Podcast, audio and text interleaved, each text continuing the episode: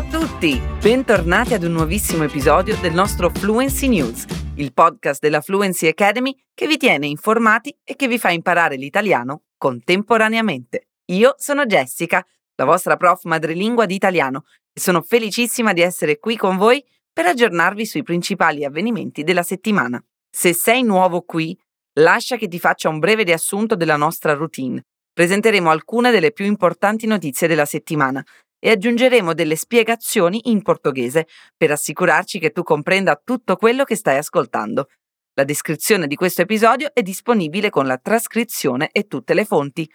E adesso, senza indugi, iniziamo! Bene, cominciamo. Oggi abbiamo un paio di storie in arrivo dal Brasile, quindi cominciamo da queste. Il bilancio delle vittime di un incidente in cui una lastra di roccia si è rovesciata su alcune lance da diporto, sul lago brasiliano, è salito a 10, ha confermato la polizia. Le autorità hanno affermato che esiste la possibilità che alcune persone fossero ancora disperse la domenica dopo l'incidente nello stato di Minas Gerais. Almeno 32 persone sono rimaste ferite, ma la maggior parte è stata dimessa dall'ospedale sabato sera. L'incidente è avvenuto tra le città di San José, da Baja e Capitolio, da cui le barche erano partite. I video hanno mostrato un raduno di piccole barche che si muovevano lentamente vicino alla scogliera a picco sul lago Furnas, quando una fessura è apparsa nella roccia e un pezzo enorme si è rovesciato su diverse lance. I corpi sono stati portati a Passos, dove sono stati identificati dai medici legali. Il lavoro è stato difficile a causa del forte impatto della roccia sui navigatori, ha detto un funzionario della Polizia Civile regionale, Marco Spimenta. L'ufficio stampa dello Stato di Minas Gerais ha dichiarato all'Associated Press che i vigili del fuoco hanno schierato sommozzatori ed elicotteri per aiutare nell'operazione. Il governatore di Minas Gerais, Romeo Zema, ha inviato messaggi di solidarietà alle vittime attraverso i social media. Il lago Furnas, chiamato il Mare di Minas, è una popolare attrazione turistica della zona.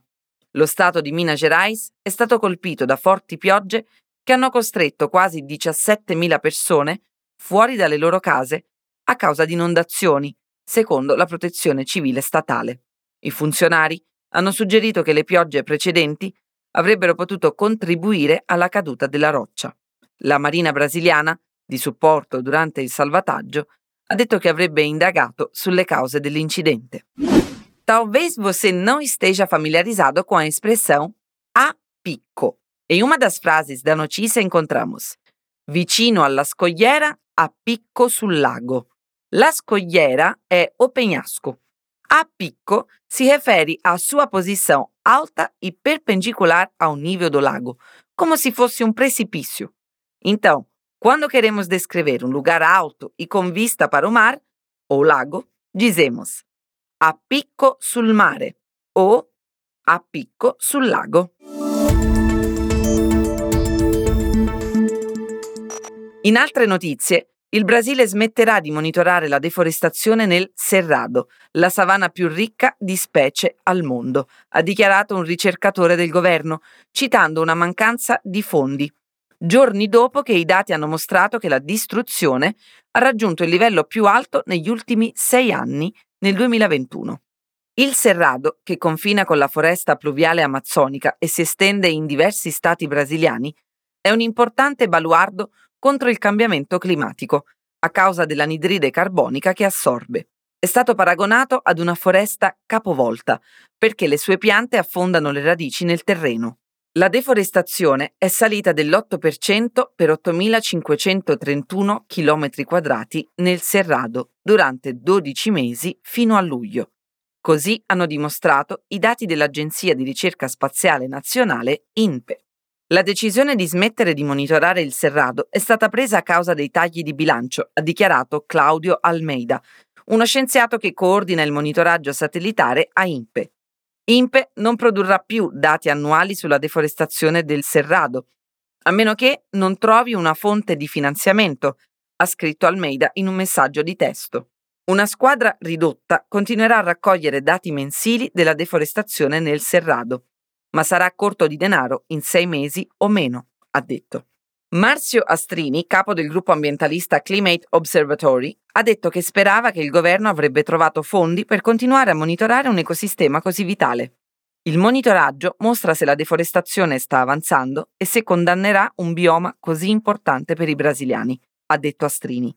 All'inizio di questa settimana, gli scienziati hanno espresso allarme per la crescente distruzione nel Cerrado, dicendo che si traduce in enormi emissioni di gas serra e minaccia di guidare le specie verso l'estinzione. Ogni volta che si va al Cerrado per fare una ricerca sul campo, non è raro scoprire una nuova specie di piante o anche di animali, ha detto Manuel Ferreira, geografo presso l'Università federale di Goiás. Ci sono ancora molte specie da studiare. Nessa notizia temos a frase INPE non produrrà più dati annuali sulla deforestazione del Cerrado, a meno che non trovi una nuova fonte di finanziamento. A meno che non si traduce in portoghese con a menos que, mas ci so a differenza. E in português diríamos a menos que ache uma fonte de financiamento. Sendo que em italiano precisamos da negação non para dar o mesmo sentido à frase. A meno che non trovi. Singular, não é?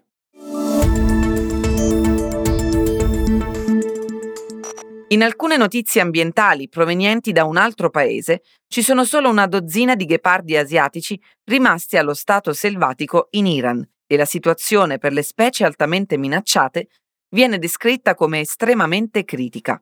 Le misure che abbiamo adottato per aumentare la protezione, la riproduzione e l'installazione di segnali stradali non sono state sufficienti per salvare questa specie, ha detto Hassan Akbari, viceministro dell'ambiente, all'agenzia di stampa di Tasmin. Si ritiene che ci siano solo nove maschi e tre femmine di ghepardi asiatici nel paese, rispetto ad una stima di 100 nel 2010.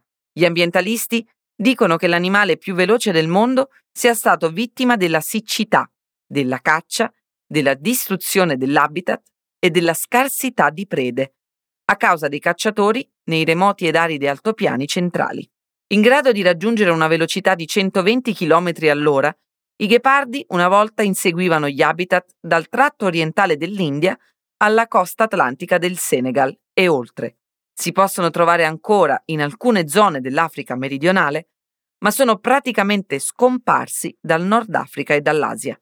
L'Iran, uno degli ultimi paesi al mondo in cui gli animali vivono allo stato selvatico, ha avviato un programma di protezione sostenuto dalle Nazioni Unite nel 2001.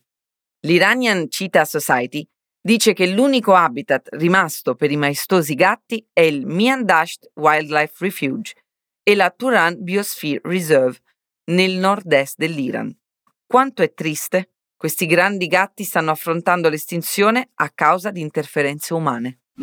Nesse trecho, vamos ampliar um pouco o vocabulário com palavras que não se parecem muito com suas traduções. A primeira palavra é dozzina, que significa dúzia.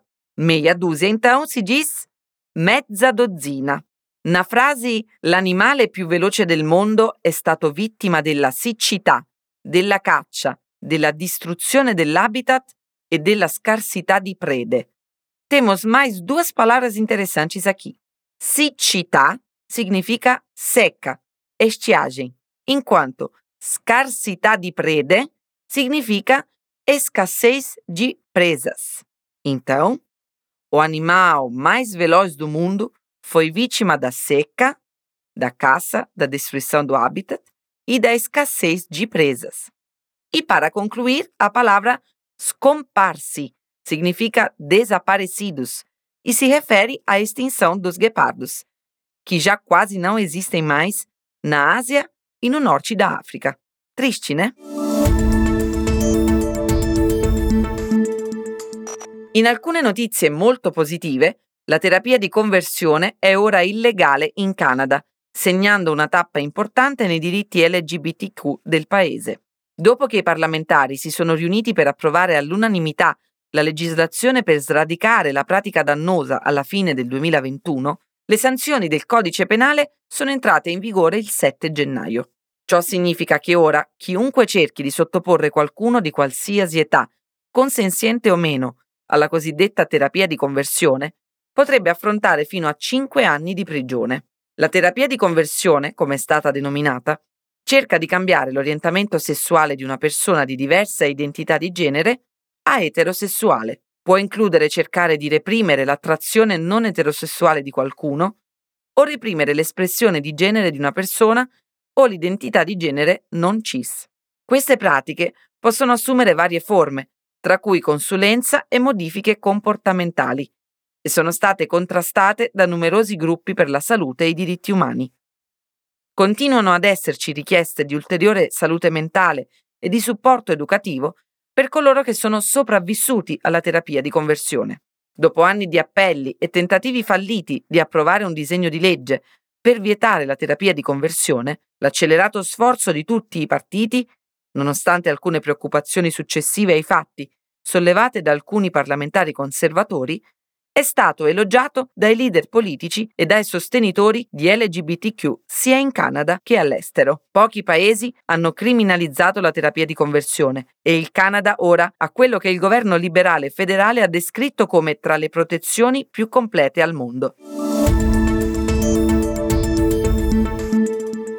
Bene, concludiamo qui l'episodio di oggi. Non dimenticare di leggere la descrizione su fluencytv.com per vedere la trascrizione di questo episodio e tutte le nostre fonti.